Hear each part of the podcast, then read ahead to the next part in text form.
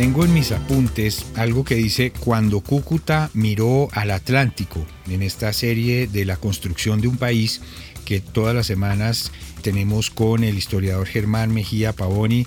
Profesor Mejía, buenas noches. Buenas noches, José Vicente. Un gusto estar de nuevo acá. ¿De dónde sale esta frase que usted me puso aquí? Cuando Cúcuta miró al Atlántico, estamos hablando 1887 por ahí. No, un poquito después, que ya ha entrado el siglo XX, y es cuando Cúcuta mira Atlántico, es que entra en un letargo que va a durar muchas décadas, porque cuando Cúcuta miraba al lago de Maracaibo, fue una ciudad floreciente, fue una ciudad creciente, fue una ciudad con mucho capital, de grandes cantidades de empresas, de agencias, pero también de almacenes. Fue una ciudad que estaba habitada, por supuesto, por santanderianos, pero llena de italianos, llena de, españoles que estaban llegando por Venezuela. Y Cúcuta era el lugar de salida de todo el café, del tabaco, en fin, de lo que eran los Santanderes y la riqueza del lado venezolano, pero que es una, siempre ha sido una relación con Colombia de Mérida. Todo eso salía por Cúcuta al lago de Maracaibo. Luego, cuando cambia de dirección y Colombia toma la decisión de que es el Magdalena el eje por el cual va a salir sus productos de exportación y se deja la vía del, del lago de Maracaibo, pues Cúcuta va a sufrir, porque la comunicación entre Cúcuta y el río Magdalena es sumamente complicada. Es Ocaña, Cúcuta, Ocaña, Gamarra. De hecho, se necesita un cable aéreo entre Ocaña y Gamarra para poder bajar ese café. Hoy en día es una carretera que saca carbón, en fin, y que es infame. Todos estos pleitos que hubo con estas investigaciones sobre la ruta tiene que ver con que esa carretera es necesaria, es fundamental, y solo hasta ahora se está empezando a, a, trabajar en ella. O sea, resumiendo, a Cúcuta le fue muy bien a finales del siglo XIX, si lo entiendo bien, porque sí, sí. tenía una conexión con el lago de Maracaibo y esa era una vía de entrada y de salida de mercancías. Sí, claro. Y de personas. Y con una ventaja enorme. Por Maracaibo tú llegas directo al Atlántico a la altura de Santilla. O sea, te has ahorrado una cantidad de, kilómetros marítimos que hay que recorrer para llegar a Barranquilla y estás mirando directo hacia Europa. Esa era una ventaja enorme que tenía Cúcuta. Y se construye el, ferrocarril del Zulia, que va a llegar hasta Puerto Santander y muy cerca de ahí está la frontera y se va a comunicar con un ferrocarril venezolano, que era el que iba hasta el lago de Maracaibo. Tenía un inconveniente que había que hacer dos o tres transbordos y eso nunca es bueno en, en el manejo del ferrocarril, pero bueno, eso jalonó de una manera increíble la vida de Cúcuta al punto de que era la segunda ciudad colombiana finalizando el siglo XIX. Antes que, que, Medellín, que Barranquilla, que Cali, por lejos. Increíble. Pero ese esplendor entonces se fue opacando en la medida en que el café que empezó en Santander sí.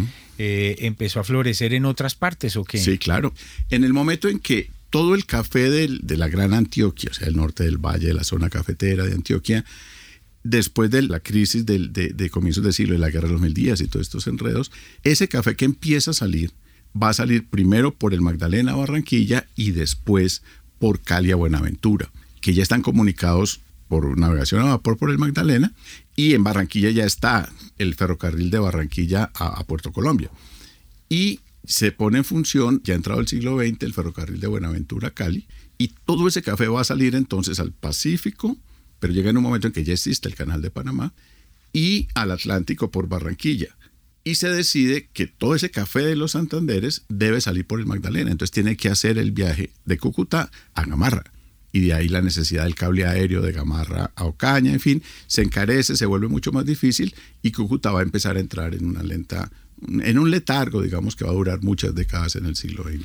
No sé, Germán, si esto también haya podido influir. El, esa zona de Santander en la guerra de los mil días, entiendo yo que era muy liberal, los liberales fueron los que perdieron la guerra. Por ahí sí. entraban armas de Venezuela, porque el gobierno de Venezuela en una época intervino en la guerra de los mil días. Sí.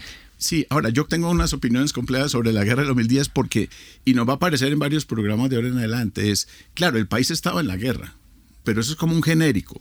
Al mismo tiempo había miles de colombianos colonizando tierras que no se enteraron de que había guerra. Entonces se volvió como una causa de que todos los males del país pasan por la guerra de los mil días y bueno, una guerra es una guerra y esa guerra fue, fue violenta.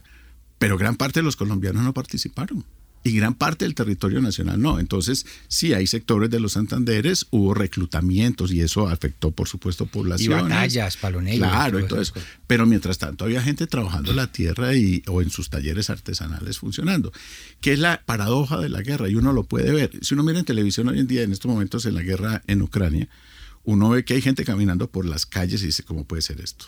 ¿Cómo puede ser que siga en algunos lugares del país funcionando? Los almacenes abiertos. Claro, pero es que la guerra no está en todas partes. Es eso. Entonces, por supuesto, sí se va a afectar el país, pero no al punto de que esto entre en una crisis violenta. Es más, para proteger los capitales, muchas personas en las ciudades activaron el comercio de la propiedad de la tierra, o sea, compraron lotes. Entonces hay un momento en que se enriquece mucha gente vendiendo tierras en la guerra de los mil días. Entonces aquí circuló y todos los bancos sobrevivieron la guerra, todos, todos los que tenían capital, en fin. Entonces la guerra, la guerra genera riqueza también. Es duro lo que estoy diciendo, pero cuando uno está analizando la época hay que ver que el decir que el país se paralizó y se acabó es una frase muy grande para que sea totalmente cierta. Hay sectores muy afectados. Terminamos conectados con la guerra de los mil días. Estábamos hablando del de esplendor de Cúcuta y, digamos el declive también. Claro, claro. Bueno, pues así es la historia, la construcción de un país con el historiador Germán Mejía Pavoni. Hasta la próxima y gracias. Bueno, Vicente, muchas gracias. Hasta luego.